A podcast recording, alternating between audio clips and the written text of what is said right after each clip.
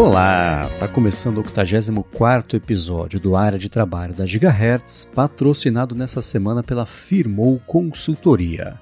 Quem tá falando aqui é o Marcos Mendes e assim como toda semana, Bia Kunz e Garota Sem Fio também tá por aqui. Tudo bom, Bia? Olá, Marcos. Olá, pessoal. Quais são as novidades? É, temos muitas novidades essa semana. Semana passada a gente tirou férias de uhum. follow-ups e feedbacks e etc. Foi um episódio especial bem bacana, por sinal, uhum. a respeito do Samsung Dex, com o Paulo lá do Productive Dex. Então temos muita coisa para começar já o episódio aqui, bastante follow-up, incluindo um especificamente sobre o, o, papo da semana passada. Né? O Leandro Vital falou que queria parabenizar, né? a conversa foi leve, descontraída, sem deixar de ser informativa, e ele falou o seguinte, ele acha que o Dex não concorre com Windows, mas sim com o Chromebook, né? Ah, verdade. Mas como esse segundo também não é muito trabalhado aqui no país, a marca poderia até investir mais aí nesse software. Sei lá, eu acho que se a Samsung tiver que pender para um lado, vai ser para o lado do Chromebook. Sei lá, é só um palpite. é, a Samsung, a parte de, de notebooks da Samsung nos últimos anos, eles lançaram. A minha impressão é que foi sei lá, os notebooks um pouco mais caros, mais high-end ali, mas uhum. não sei se por falta de novidades interessantes é... ou grandes ali no Windows ficou meio igual, né? É verdade. É que eu acho que é uma questão de posicionamento também, né? O Chromebook, como o Leandro disse, não é bem trabalhado no país, mas é um dispositivo que todo mundo entende o que, que é.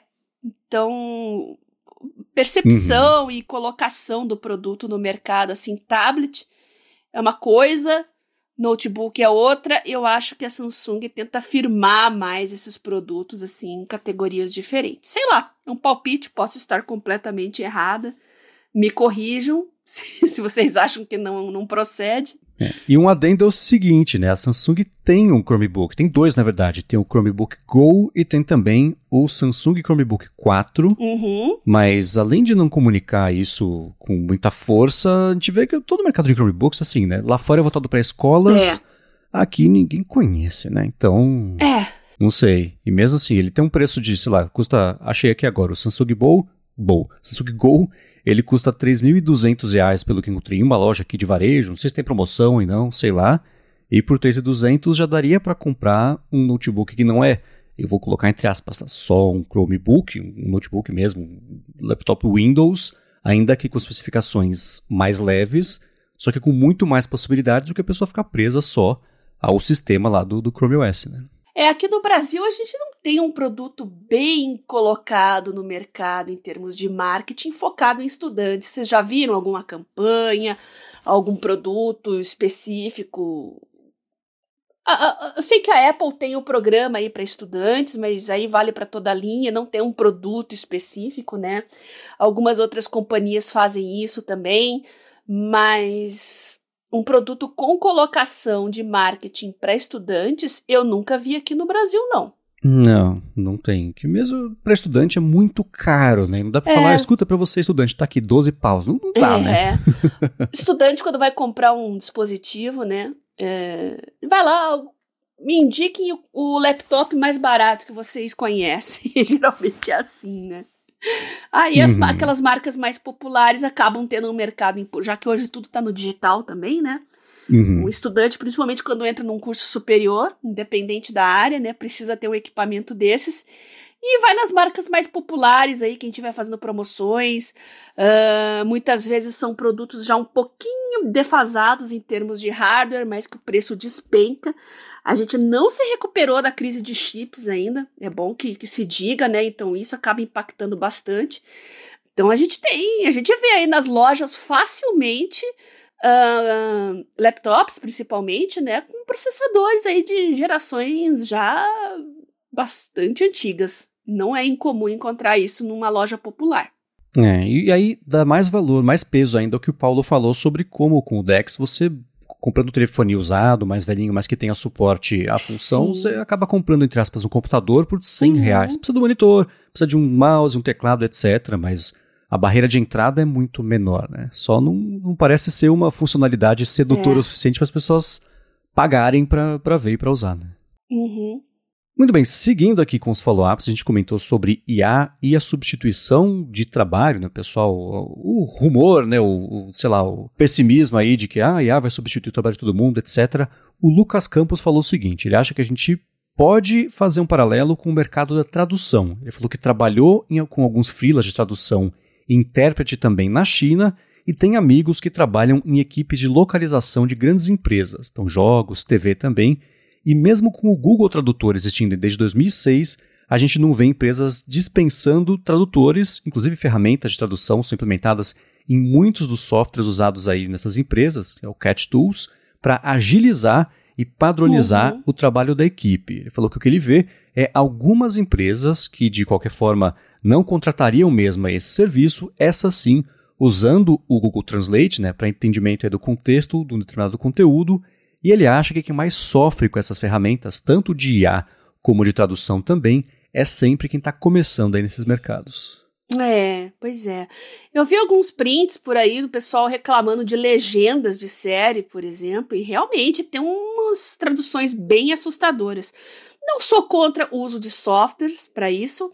É, a gente sabe que eles ainda são bastante limitados e não pegam nuances, às vezes, de expressões e, e colocações específicas dos personagens, né? Já que é, você avalia ali como um todo, né? A expressão, a postura, para adequar, às vezes, aquela linguagem para o português, né? Não é uma mera tradução.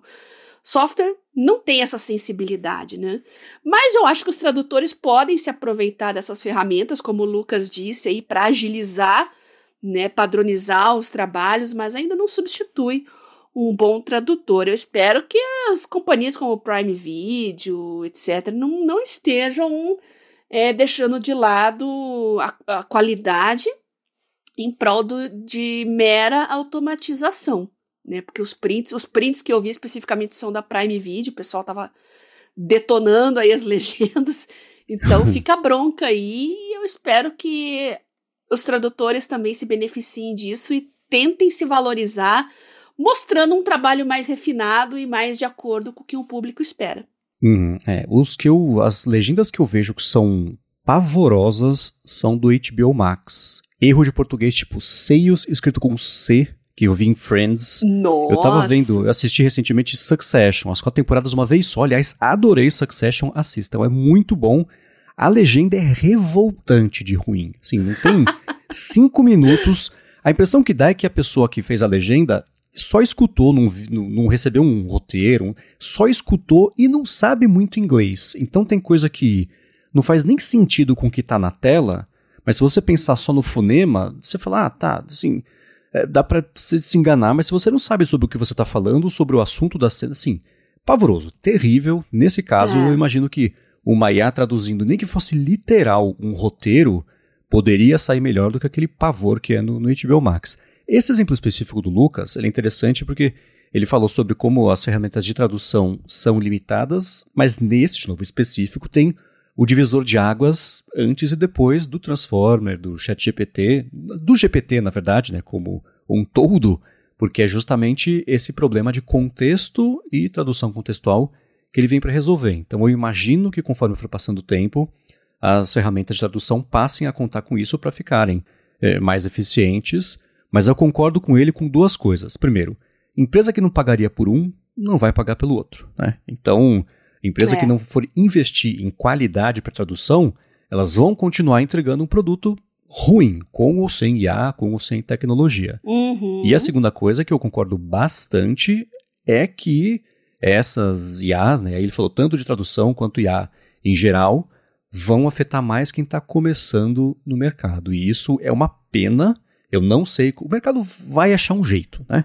Mas nesse momento, o que eu mais vejo de empregos que são mais substituíveis são, assim, o pessoal é o, sei lá, o assistente de arte que ia passar o dia inteiro recortando thumbnail no Photoshop. Isso dá para botar amanhã para fazer.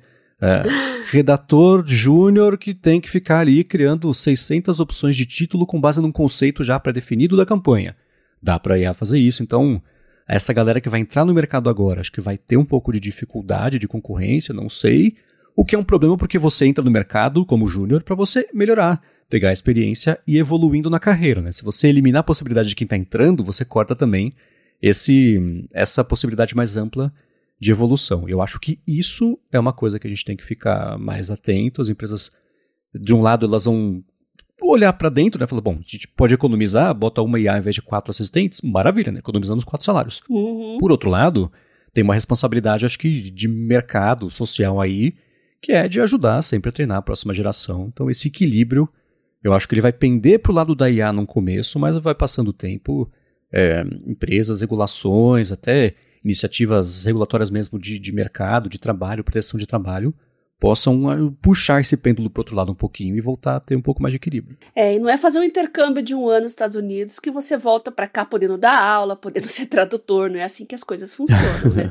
e no caso específico das legendas, é, tem muito problema de pontuação. Eu tava vendo algumas da Netflix, assim, achei péssimas no sentido de pontuação, de. Ah, da, do sequenciamento das legendas também às vezes não fazer sentido.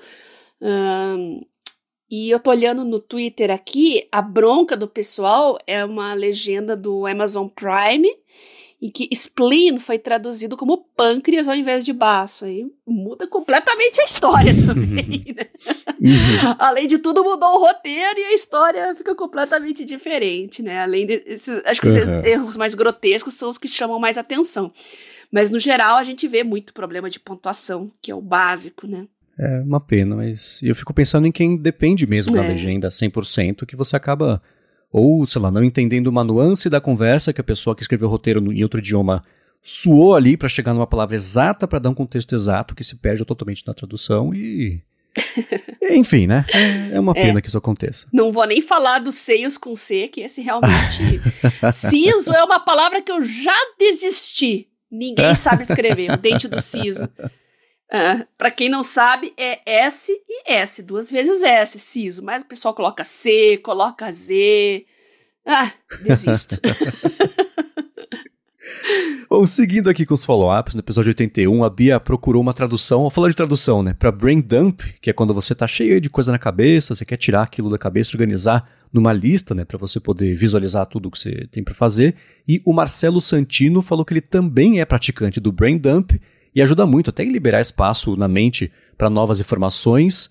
E ele falou, porque ele depois que ele dampeia, ele fica tranquilo que não tem mais que gastar cérebro aí para lembrar disso no futuro. Mas ele também não sabe muito bem como explicar uhum. quando ele tem que traduzir, então ele passou a explicar como descarrego da mente, o que ele falou que é um problema porque ele acha sempre que a pessoa vai pensar de uma sessão de descarrego ali voltada para a cabeça dele. Isso é a primeira coisa que eu pensei. então sim. Olha, dependendo do seu trabalho, meu caro Marcelo Santino, às vezes você tem que fazer um descarrego também com sal grosso ali no trabalho. É, então, né? Não, mas é, é, falando sério agora, é, é muito importante você ter um, uma rotina de trabalho quando você está muito atribulado, pelo menos organizar o seu dia já no começo, fazer uma lista. Você tem um monte de coisa para fazer, faz uma lista Aí você pega essa lista e ordena o que, que vai fazer primeiro, o que, que vai fazer depois. Isso te dá uma paz, gente. Parece uma coisa boba, mas a partir do momento que a listinha tá ali, você fica agora as coisas estão mais sob controle. Onde que o meu tempo vai, o que que eu vou fazer?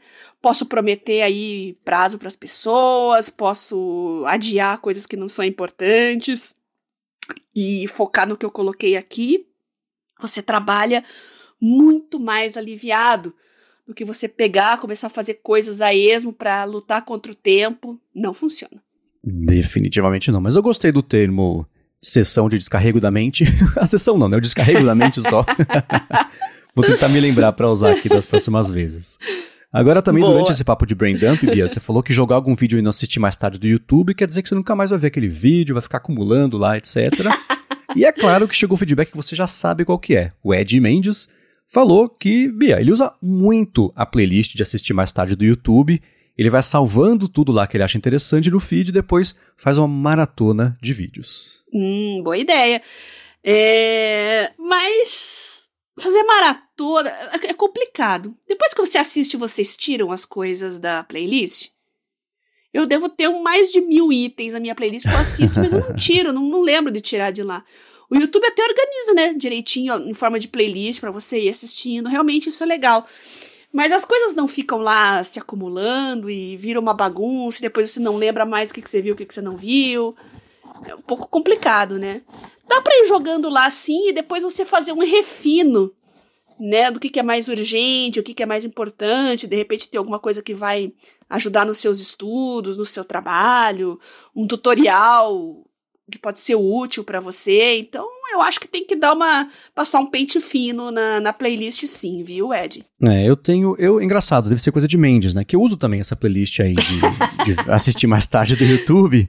E, hum. mas eu acho o processo inteiro muito trabalhoso, isso eu concordo com você. Porque, por exemplo, uhum. eu não uhum. tenho o aplicativo do YouTube instalado no telefone. Se eu preciso ver alguma coisa, eu vou lá, acesso o Safari, YouTube, eu vou a mesma coisa que abrir o YouTube e fazer a pesquisa do mesmo jeito, né? Ou às vezes procurar no Google um vídeo acaba chegando mais rápido no que você quer achar do que no próprio YouTube. Então eu não tenho o aplicativo, é, estou logado né, nessa do, uhum. do, YouTube no Safari, mas assim, você vai no vídeo, você pode compartilhar aí das opções, tem o assistir mais tarde.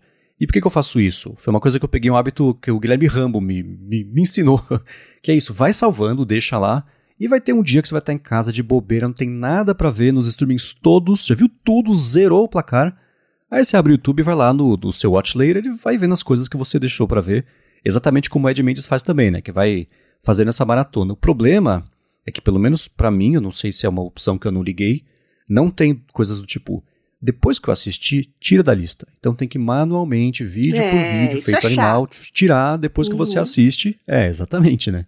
Então eu acho meio trabalhosa, todo, todo, o processo todo é trabalhoso só entre aspas para ver um vídeo. Isso eu concordo com você. Uhum. Muito bem, seguindo em frente, uma coisa que você me mandou lá no nosso grupo de Eu e Você, no Telegram, foi que uhum. o Todoist finalmente criou uma ferramenta para equipes, né? Então, uma coisa que eles estavam devendo aparentemente há muito tempo. Todoist é uma ferramenta super bacana, usei por muito tempo de administração de lista de tarefas e etc. E agora tem o Todoist Workspaces, que eles falam que é uma colaboração compartilhada para fazer essa administração aí de lista de tarefas, etc.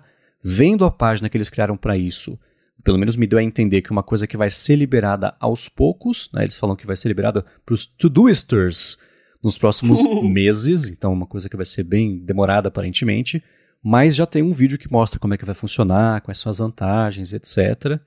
E, enfim, né, para quem estiver que trabalha em equipe e já usa o Todoist de forma individual, vale conversar aí na empresa, ver se vai valer a pena adotar o Todoist, porque eles são bem poderosos mesmo.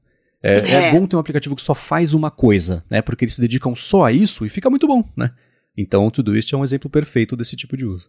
É, eu trabalho solo 70% do tempo, então o Workspaces não vai ser para mim. Mas eu conto com vocês, ouvintes, que usam Todoist, que começarem a receber aí a feature do, dos Workspaces. Contem pra gente o que, que vocês estão achando. É, mandem prints aí pra gente conhecer a interface, as funcionalidades. O meu Telegram, arroba Biacunze, e o meu Twitter, arroba Garota Sem Fio, estão lá esperando as participações de vocês. Fico no aguardo. Muito bem, agora uma outra coisa que você mandou aqui é o assunto perene do podcast, né? Evernote, eles fizeram um post lá no blog da empresa mostrando já mudanças na interface que eles estão fazendo agora no comecinho do ano. E muito bem-vindas, por sinal, né? Porque o Evernote ele tinha. Ele tem, ele tem um visual clássico, né? Um visual que estava intocado há muito tempo, estava meio parado ali, né? Você olhava para ele, era meio datado. Então eles estão adotando, acho que a linguagem de design que acabou virando mais padrão aí para ferramentas. O que também existe a parte ruim, né? Que você acha que perde um pouco de personalidade e você bate o olho e fala, putz, é igual todas as outras ferramentas que existem para fazer administração de caderno, de nota, etc mas tá bonito. A crítica acho que é mais da moda, da, da, do trend aí de design global, mais do que do que eles fizeram. O que eles fizeram ficou bacana mesmo, tá? Otimizando melhor o espaço que tem no dispositivo para exibir mais informação, só que informação útil, né? Para você já bater o olho e saber, por exemplo, né, quem criou uma nota, data de que ela foi atualizada, com quem está compartilhada, o título da nota, organizar isso de diferentes jeitos. Então a Evernote, a Bending Spoons dando mais é, é, satisfações aí do, dos investimentos que eles têm feito para tentar justificar o aumento do preço. Né? é, eu sou old school, eu gosto da interface antiga, gosto de visualizar as coisas por pastas e categorias e tags, uh, e sou hater desse dashboard atual, que vocês sabem disso, né? Eu comento sempre aqui. Eu acho que aquilo precisa dar uma melhorada urgente, porque é totalmente poluído, contraprodutivo e sei lá. Espero que eles mexam naquilo lá, porque do jeito que tá, eu não gosto. eles comentaram nesse texto, eu vou deixar o link na descrição, claro, mas eles falam sobre como ao invés de tentar reformular as interfaces do zero, o que eu, uhum. E aí eu entendo, eu sempre tenho resistência à mudança de interface, porque se você é. tocar um botão de lado, você quebra todo o meu workflow, eu já acho terrível, né? Já não quero mais usar. Então eles falaram, ao invés de fazer isso, a gente vai respeitar os workflows que já existem de todo mundo e vai fazer ajustes na interface, uma coisa mais sutil para ficar com essa linguagem nova que eles querem dar, essa parte visual, mas que ao mesmo tempo prepare aí para coisas que vão chegar, crie espaço para ferramentas novas, funções novas que vão pintar aí no futuro. Então eles comentaram que além desse respeito aos workflows, os focos foram, bom, aumentar mesmo o foco em ferramentas e utilidades e deixar com uma cara mais moderna para também deixar mais flexível aí para adotar o que vem por aí. E eles falaram, mexeram no site também, né, para deixar mais unificada essa linguagem visual que eles estão trazendo para a plataforma.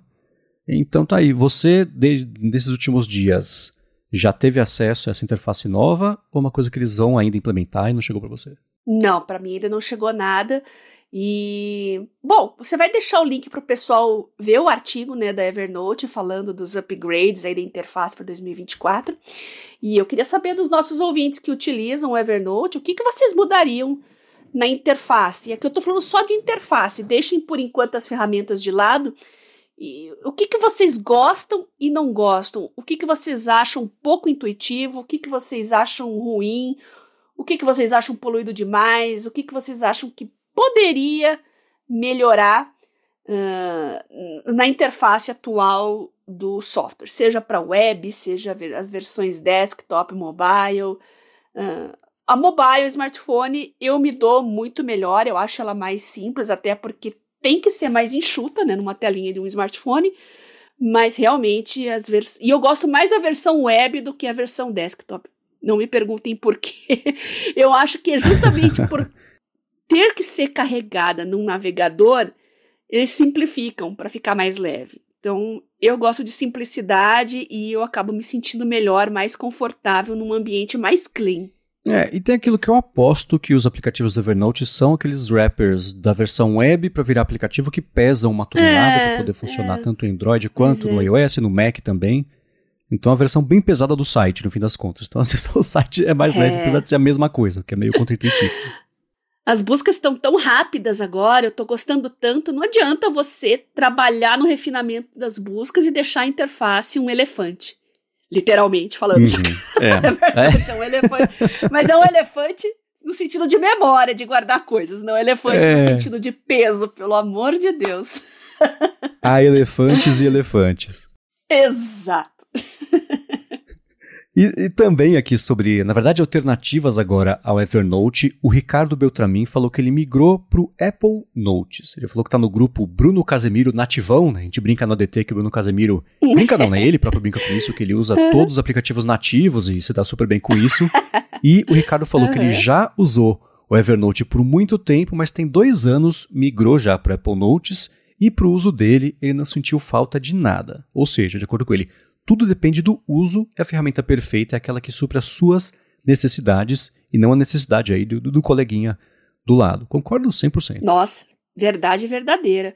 Agora fiquei curiosa também com relação ao Apple Notes. É, o que, que, ele tem de tão bom assim que ele não sentiu falta? Conta pra gente mais, Ricardo. Tô curiosa de saber.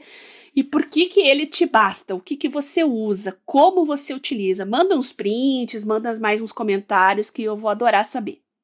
Até porque eu não uso boa, iOS, boa. né? Então, é, eu uso Mac, mas meu Mac lá, a parte de notes, está totalmente enterrada. não utilizo. É, eu, assim, nos últimos anos, agora é a contramão do que eu falei do Todoist, né? Que é uma empresa que basicamente só tem um trabalho, fazer um ótimo aplicativo de lembretes, né? A Apple faz programa de TV, faz aplicativo de notas, faz headset de realidade virtual e faz a Siri, né? Então, o foco acaba sendo meio diluído ali apesar de ter equipes dedicadas, vocês entenderam o que eu estou falando, né? E o aplicativo Notes, nos últimos anos, melhorou, ele passou muito tempo sem nenhuma novidade, ele era bem ruim. Hoje em dia ele tem suporte a você fazer já lista de, de né, checklist, para você, tipo lista de, de lembretes mesmo, mas um checklist mesmo. Tem suporte a você fazer tabelas, tem suporte à adição de imagens, parte de links, né, óbvio, compartilhamento, etc. Então eles mexeram também, especialmente no macOS agora, adotaram um esquema de colunas para você ter as, as pastas e dentro das pastas você ter ali as notas, né, você separar das notas compartilhadas, tem jeitos diferentes de ver, tem lista, tem um mosaico ali de coisas. Então eles foram ao longo de um longo período aí dos últimos anos adotando coisas mais modernas. O meu problema com o Notes, eu não sei se é uma coisa da minha conta, é o seguinte, né? Que que eu, o meu workflow para fazer até coisas para os podcasts da Gigahertz, né? Eu vejo uma notícia, por exemplo, ou uma imagem, alguma coisa assim, que eu quero discutir em algum dos podcasts. No Notes eu tenho uma nota para a fonte, uma aqui para de trabalho, uma para o DT, tem coisa do, do, do Olá Mundo para passar por Rambo, tem coisa do lado B, que é o nosso podcast secreto não secreto. Vejo alguma coisa, eu compartilho para essa nota, e quando eu vou montar a pauta, eu abro a nota lá no, no Mac, né? Quando eu compartilho a partir do telefone, que geralmente eu estou fuçando mais. A sincronia deixa a desejar. A menos que eu, assim, eu abro o aplicativo Notes no Mac, abro o aplicativo Notes no iPhone e aí ele sincroniza. Porque acho que como eu não abro ativamente o aplicativo Notes no iPhone, eu solto, sei lá, estou no Safari, eu compartilho uma nota para o Notes, para a nota específica do de trabalho dentro do Notes. Não abro o aplicativo, acho que ele para de sincronizar depois de um tempo. Então eu abro lá no Mac e está desatualizado. Abro também, deixo lado a lado um com o outro e se conversam e as notas atualizam. Então esse é um problema que eu não sei se é da minha conta, se é específico meu. Mas eu tenho, mas de funcionalidade mesmo, ferramentas, etc. O Notes Acho que talvez para um uso mais básico do que você daria, né? O uso que você dá para Evernote, ele é. Acho que você é uma, uma das 1% das pessoas que, que usa todas as funções lá do Evernote. O Notes da Apple deixaria a desejar. Mas no dia a dia, né, uhum. né, para coisas mais transacionais, rapidinhas ali, o Apple Notes, ele quebra um, um, um galho de forma consistente, eu acho. Uhum. Agora, Bia, para encerrar aqui o nosso comecinho do episódio, que já não é mais o começo assim, né, mas a primeira metade aqui do episódio, uhum. É, ainda também sobre esse tipo de assunto, o Marcelo Brandão falou o seguinte: aqui no laboratório eu gerenciava todos os projetos, tanto de alunos como gerais também, com as ferramentas do Google Workspaces. Ele falou que a compatibilidade entre todas as ferramentas ajudava bastante, né? mas sempre sentia falta de ter uma central ali com todas as informações. Ele falou que testou por um ano o Trello e foi uma relação de amor e ódio, mas como ele tinha pago já o plano premium, ele tentou e agora ficou na memória, e de forma alguma é um sistema ruim, mas não atendeu ali às necessidades dele. Uhum. Ele falou que uhum. migrou todo o gerenciamento do Labs para Notion, né, com automações pelo uhum. N8N, então Nathan, é, eu vou deixar o link na descrição aqui. Ele disse que consegue ter um dashboard com andamento de todos os projetos. Os alunos também conseguem atualizar rapidamente o andamento e compartilhamento de resultados. Ele falou sim, tem uma chaticezinha de programar algumas interações, mas o resultado foi muito interessante. Ele falou que está testando o calendário do Notion, né, que eles lançaram recentemente também, e ficou bem bacana. Todas as páginas têm ícone, cores e emojis, e isso tudo ajuda bastante, de acordo com o Marcelo. Não, é, é quem gosta de cavocar mesmo e, e, mexer em cima, deixar as coisas do jeito que você quer, uh, programar essas interações mesmo, né? Você personalizar o seu conforme o seu tipo de uso. Olha, o Notion, ele é muito bom nisso, muito bom mesmo. E eu tô devendo para vocês aí o calendário que ia ser a pauta de hoje, mas como eu tô meio adoentada aqui, eu passei, putz, os dois últimos dias chamando o Hugo. O calendário do Notion acabou ficando de lado. Eu vi alguns prints, vi alguns comentários por aí, achei muito legal, mas eu quero dar uma fuçadinha antes de falar as minhas impressões para vocês. Vale a pena testar e quem usa o Notion, conta pra gente se você está testando o calendário também, o que, que vocês acharam. Tô bem curiosa de saber as impressões de vocês. Boa, mandem pra gente sim, gigahertz.fm feedback ou lá no Telegram da Bia também. E pra gente, agora o filé mignon aqui do episódio de hoje é atendido a pedidos, né? O Rodrigo pediu, mas a gente pediu. Eu já ia trazer isso de qualquer forma aqui, então estamos em sintonia. Uhum. Quem escuta, quem apresenta, quem participa aqui do área de trabalho uma ferramenta que é a Arc Search da Browser Company, que já foi assunto aqui com o navegador Arc, Mas antes de falar sobre ferramenta, eu vou agradecer a Firmou Consultoria, que está mais uma vez patrocinando aqui o Área de Trabalho. Está começando o ano, muita gente resolve ou abrir uma empresa, ou resolver umas coisas pendentes aí da empresa, né, que precisa resolver, porque né, tá na hora.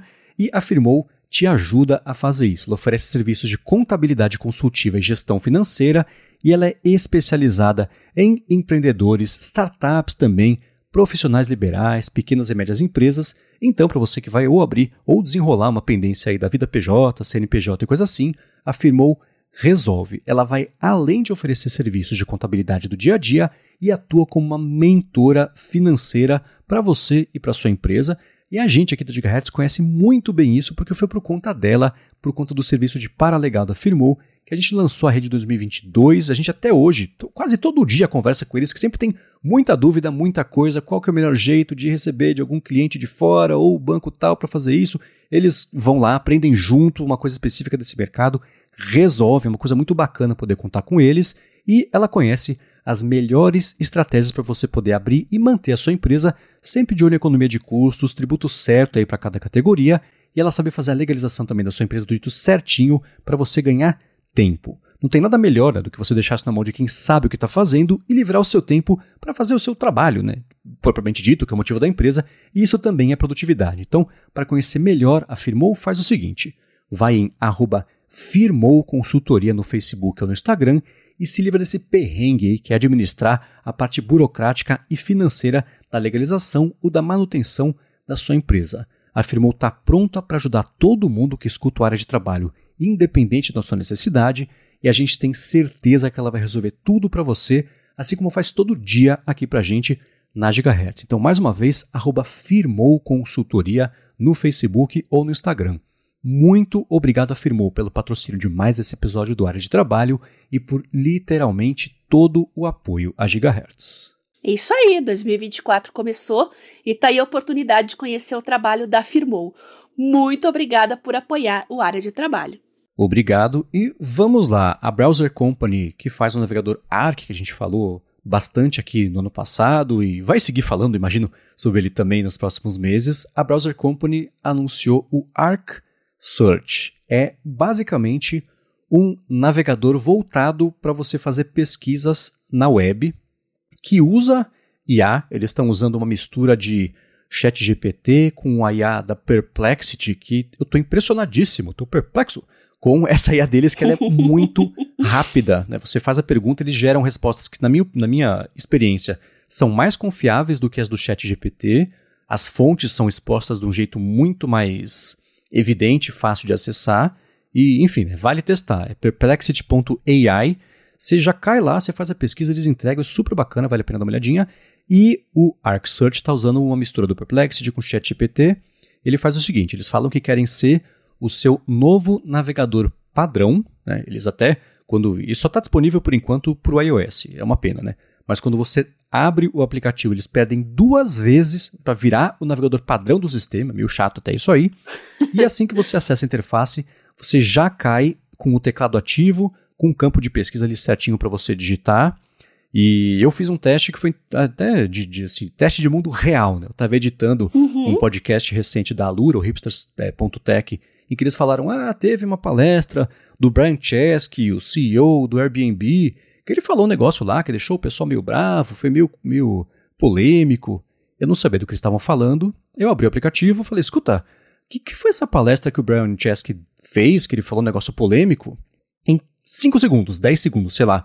Ele gerou para mim, ah, foi ele gerou um link pro vídeo, gerou fotos da palestra, Nossa. falou assim: ah, então, Francesca falou sobre isso, sobre isso, sobre isso. Isso aconteceu na palestra tal, no dia tal, não sei onde, como parte de um, um evento maior que falava sobre liderança e administração de produtos, etc. As reações foram assim: não sei quem falou isso, não sei quem falou isso, tá aqui um post do pessoal que falou, né? E isso, e sim, foi contextualizando, eles criam basicamente um post, uma página com um resumo de várias fontes para você ali na hora, de acordo com a sua pesquisa, no final ainda tem uma sequência de links para você ir para fora ali do aplicativo e, e, bom, mergulhar mais ali no, acho que chama até deep dive mesmo, para você mergulhar mais ali no assunto. Então, ele também funciona como um navegador normal, né? Você tem duas opções. Quando você vai na busca, que é o campo de digitação. Você digita um site, alguma coisa assim, ou um termo de busca mesmo, você pode só buscar, ou você toca no botão que é Browse for Me. Esse botão é o que aplica a IA, mastiga tudo e traz para você esse resumão dele. Monta uma página para você, que é um resumão aí das coisas. É um navegador, isso já trouxe uma certa polêmica, que por padrão bloqueia anúncios, rastreadores e banners também, né, incluindo ali de, de uhum. GDPR né, e etc. É. E a parte de banners, ela é complicada porque, de um lado, né, quando você está usando a IA, o que, que a IA faz? Vai no site, pega a informação e traz até você. Ou seja, você não vai no site, você não vê o anúncio, quem trabalhou por aquela informação não vai ter um modelo sustentável de negócio para o site continuar existindo. Aí, se eu resolvo ir no site, eu não vejo o anúncio no site. Então, dos dois jeitos, a Browser Company está tirando uma fonte de renda importante aí desses sites, né?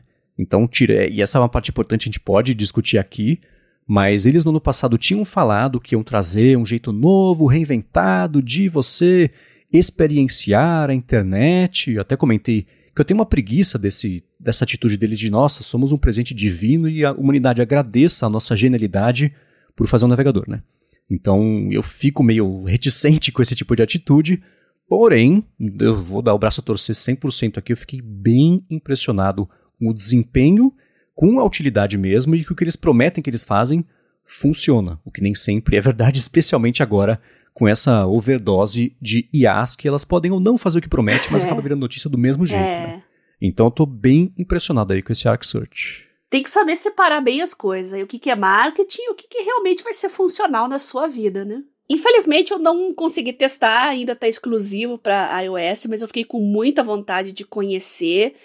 É, eu acho que um navegador com funções de IA é uma coisa muito bem-vinda, tão bem-vinda que quando eu estou em desktop, vocês já sabem que o meu escolhido é o Edge, justamente para funcionar junto com o Copilot, bem integradinhos. Não é a solução perfeita ainda, mas é um casamento que rola bem. Agora a pergunta que fica é: vocês pagariam por um navegador com essas funções de IA? Ou mesmo funções mais avançadas de segurança, né? É, muita coisa já tem no Firefox, no Chrome e outros, né? Que é bloqueio de anúncios, esses trackers do inferno. Mas tem anúncios que são muito intrusivos, né? Tem até aqueles que você vai clicar no xizinho ali para fechar, e o xizinho é tão pequenininho que ele te induz ao erro para você clicar no próprio anúncio, né? Isso é, é esse tipo de site eu nunca mais, eu não só não entro, nunca mais, como eu também amarro na boca do saco, porque é, produtores de conteúdo, não façam isso. Isso é desvalorizar tanto o produto de vocês, eu acho patético, né? Mas, às vezes, você tem que entrar, você não conhece o site, você entra lá pela primeira vez e só passa raiva. Então, um navegador mais inteligente, com essas features também de segurança e navegabilidade, mais as ferramentas de IA, eu seria capaz de pagar. Eu acho que eu soltei essa aqui no área de trabalho muitos episódios atrás. Perguntei se a galera pagaria por um navegador com funções mais avançadas, uh, de uma forma mais limpa, mais clean, mais inteligente. E eu vou deixar a pergunta de volta para os nossos ouvintes aí, para vocês responderem para mim, para o Marcos, né, lá na página do podcast, no meu Twitter, no meu Telegram, no Mastodon do Marcos também. Vocês pagariam por um navegador com funções de IA? O dia de trabalho de vocês, vocês passam Aonde? Não é num navegador? Hum, eu acho que é de se pensar, né? Muita gente pode rejeitar essa ideia de pagar por um navegador, né? Não enxerga como se fosse a mesma coisa que pagar por um aplicativo, porque o navegador, como diz o nome, é um navegador. Né? Então você usa muitos outros serviços pagos dentro de um navegador, mas e o navegador em si? Por que não pagar por um uh, navegador com funções inteligentes? Vou deixar essa para vocês pensarem aí. Eu acho que no caso deles é meio inevitável, porque é, é caro é. você fazer sim, essas coisas sim. de IA, né? Uhum. E eu vi um levantamento que está desatualizado, que foi o Kevin Roos do New York Times que trouxe, que o chat GPT, quando ele nem era o 4, quando era o chat GPT 3, ou talvez já o 3,5, ele custava 30 centavos de dólar, mais ou menos, por pergunta que você fazia, né? Isso há um ano, pouco menos de um ano, né? Hoje em dia, com mais funcionalidades, etc., é, certamente é mais do que isso, né? Então, Nesse caso, mesmo que eles estejam usando ferramentas de terceiros aí, tem uma grana que vai ter que sair de algum lugar para isso virar uma operação sustentável. E a, a minha aposta é assim, né? Você pagaria para o navegador? Ah, acho que eu pagaria. Tá. Aí o navegador começa a cobrar 3 reais por mês. Putz, ah, é. não quer saber, vou usar outro. As pessoas, elas têm a intenção perfeita de pagar até ter que pagar, elas desistem. Então, pelo menos na minha experiência que eu vejo de comportamento aí, não é todo mundo, é claro, uhum. estou generalizando para passar um ponto aqui. Mas ainda assim, esse é o comportamento mais padrão é, que eu vejo, né? De coisas que eu senti falta nesse no Arc Search. Ele não se dá muito bem para. Eu acho que eu fiz uma pergunta em português, acho que até escutei o Arthur de Vigir também no Bom Dia Tech falando que português não rola, por enquanto é só inglês para ficar direito, etc. É, então já era de se esperar, né? é, né? O pessoal que faz a legenda do HBO Max não vai conseguir usar, por exemplo. Então, é, isso é uma coisa. Né, a outra coisa restrita, justamente esse acesso por enquanto só no iOS, que eu imagino que eles vão expandir meio rápido, porque emplacou, né? E uma coisa também que eles próprios disseram, isso eu vi uma publicação do Conor Montgomery, que ele é diretor de produto, eu acho, lá na Browser Company, propondo que os sites criem é, tag, meta tags específicas do HTML para poder o, Arc Search saber o que puxar do site para apresentar informação. É basicamente falar para os sites escolherem quais são as informações que o Arc Search deveria puxar para colocar ali. Eu não sei se é a melhor solução, porque você acaba. Né, o, vamos supor que isso dá super certo. Você tem a Browser Company estipulando qual que é o padrão da apresentação de informações para a dela funcionar melhor. Eu acho que é um. A gente já viu o que acontece quando você molda uh, o seu site, entrega de informações para uma empresa, para um SEO, para o Google, e a experiência da gente mesmo acaba indo para o ralo, né? Então, aliás, um, recentemente no Tecnocast eles publicaram um episódio falando sobre o SEO, se o Google estragou a internet, etc. E tem até uma pessoa que trabalhava no Google falando sobre isso, então tem um certo viés ali na discussão, mas ainda assim vale a pena acompanhar. Vou deixar o link aqui na descrição. E eu escutei também uma outra discussão, já esqueci onde, acho que foi justamente no, no podcast também do Kevin Russo que ele faz com Casey Newton, que é o Hard Fork, que eles falam assim, o problema não é o SEO, é o SEO junto de link afiliado, por exemplo. Então você tem aquele site, cria um título, os 20 melhores áreas condicionados para você, lá, lá, e tudo link afiliado, que pode não ser os 20 melhores, uhum. é uma IA que gerou aquele texto uhum. ali. Então é um bololô é. de problemas que piorou a nossa experiência. Então eu não sei se criar um padrão para você informar o Arc Search que tipo de informação vai cair para a gente aqui na ponta da lança, que é o objetivo da ferramenta existir para começo de conversa, é a melhor solução. Né? A OpenAI tentou fazer isso também com os GPTs antes do GPT customizado, ah, a gente vai ter um jeito aqui de você escrever um plugin específico para se conectar aqui no GPT e vai ter um pedacinho de GPT em cada ferramenta.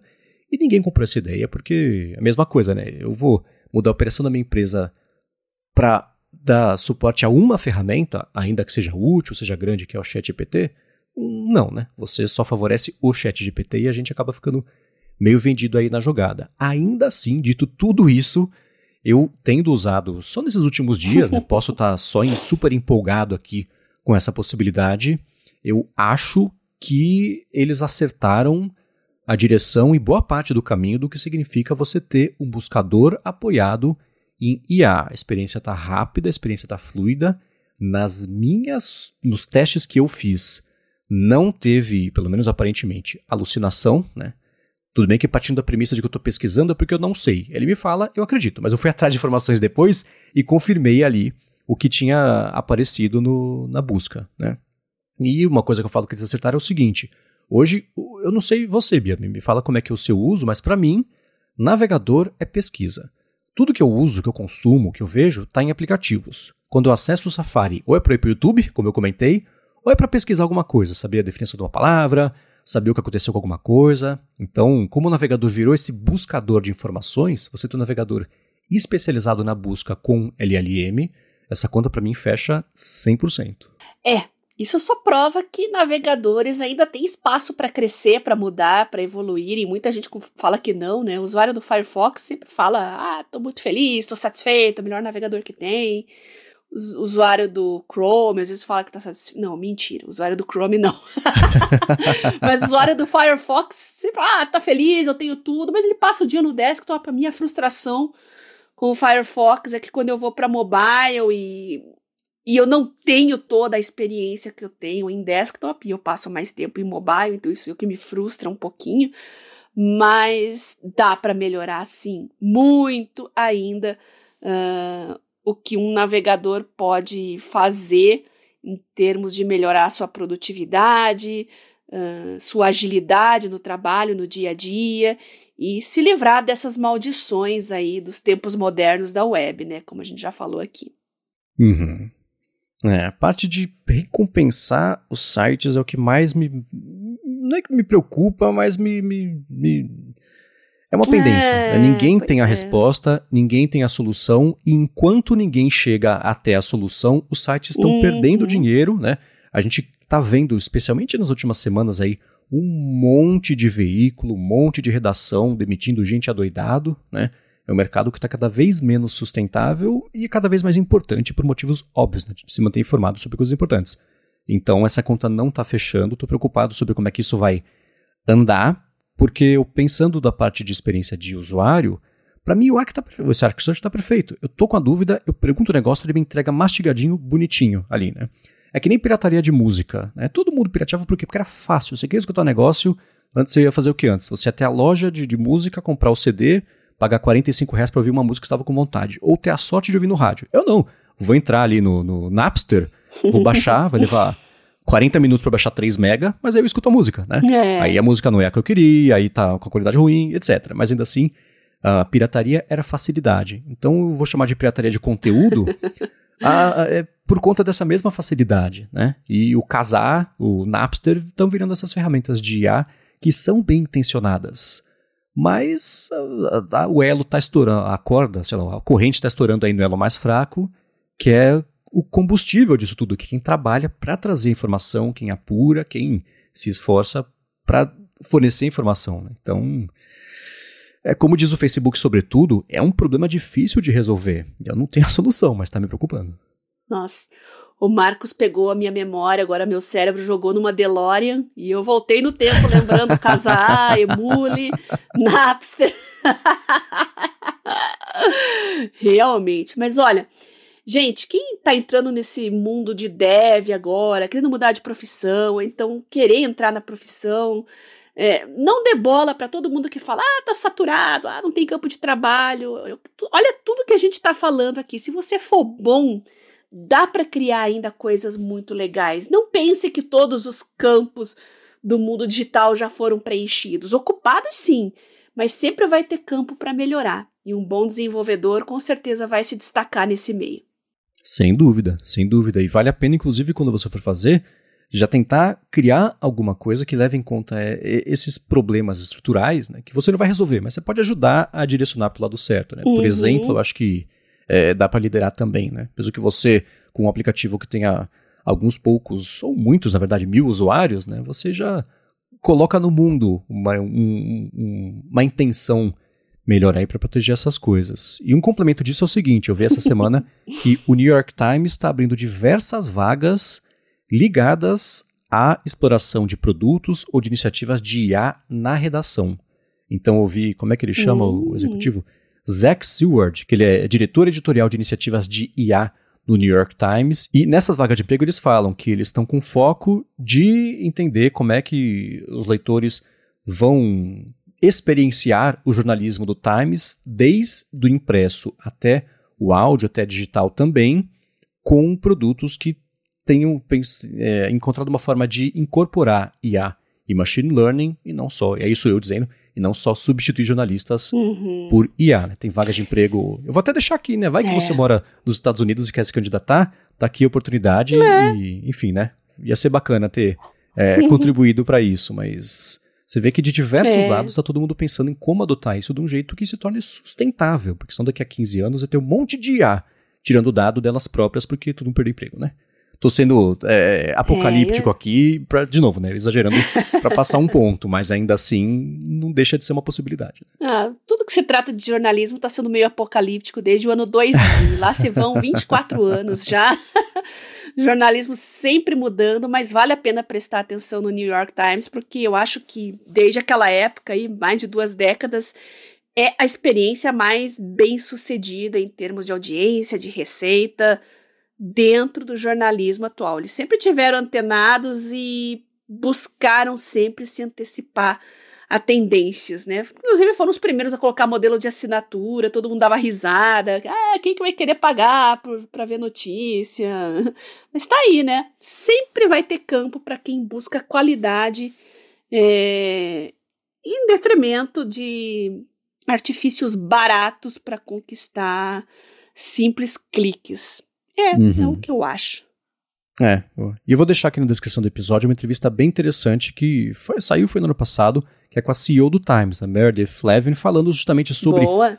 a assinatura, sobre né, todas as compras que eles fizeram recentemente da parte desde The Wirecutter, que era de reviews, etc., até a, a publicação de esportes, que eu esqueci o nome também, o, o Wordle, né? Então cercando de vários lados para reforçar a marca e é. oferta de produtos para justificar a assinatura. Um papo bem interessante.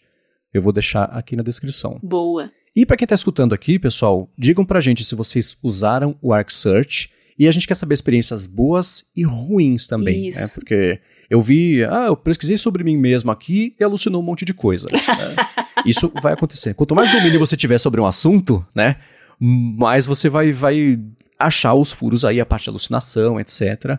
A minha experiência, como eu disse, né, foi de coisas que eu não sabia, ele falou, eu acreditei, eu fui atrás e confirmei. Então, uhum. eu, me parece que alucinou menos para mim, mas a gente quer saber a experiência de vocês, o que vocês acham dessa relação entre as IAs também, essa parte de conteúdo, do, do, da web, como é que eles tiram. Então, vamos lá, gigahertz.fm barra feedback ou conversem com a Bia lá Boa. no Telegram. Aguardamos. Para quem quiser achar os links do que a gente comentou ao longo do episódio, vai em gigahertz.fm barra adtrabalho barra 84. Vou dar uma espiada nas notas aqui do episódio também. Quero agradecer a Firmou Consultoria pelo patrocínio do episódio de hoje, a vocês que deixam reviews, avaliações que ajudam o área de trabalho chegar ainda mais longe para todo mundo, e a você, Bia, por semana após semana nos ajudar a ter uma vida cada vez mais produtiva.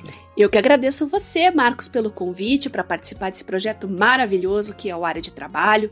Nossos ouvintes sempre incrementando aqui dicas, opiniões, comentários e até mesmo mandando reviews completos para nós dos aplicativos que a gente comenta aqui. A gente adora. Podem continuar mandando no meu Telegram, arroba Biacunze, ou no meu Twitter, arroba Garota Sem Fio. E podem mandar também as suas impressões de tudo que nós conversamos aqui, né? Do ArcSearch, do Evernote, do calendário do Notion, dos workspaces para o Todoist e muito mais. Continuem pautando o área de trabalho que a gente adora. Muito bem, para falar comigo, se vocês quiserem, é MVC Mendes lá no Threads, no mastro do Instagram também. Apresento aqui na Gigahertz sua fonte e área de transferência. Apresento para Luro Hipsters Fora de Controle e escrevo todo sábado para o Mac Magazine. Obrigado mais uma vez pela audiência de vocês e a gente volta na quarta que vem. Beijoca sem fio a todos e até semana que vem.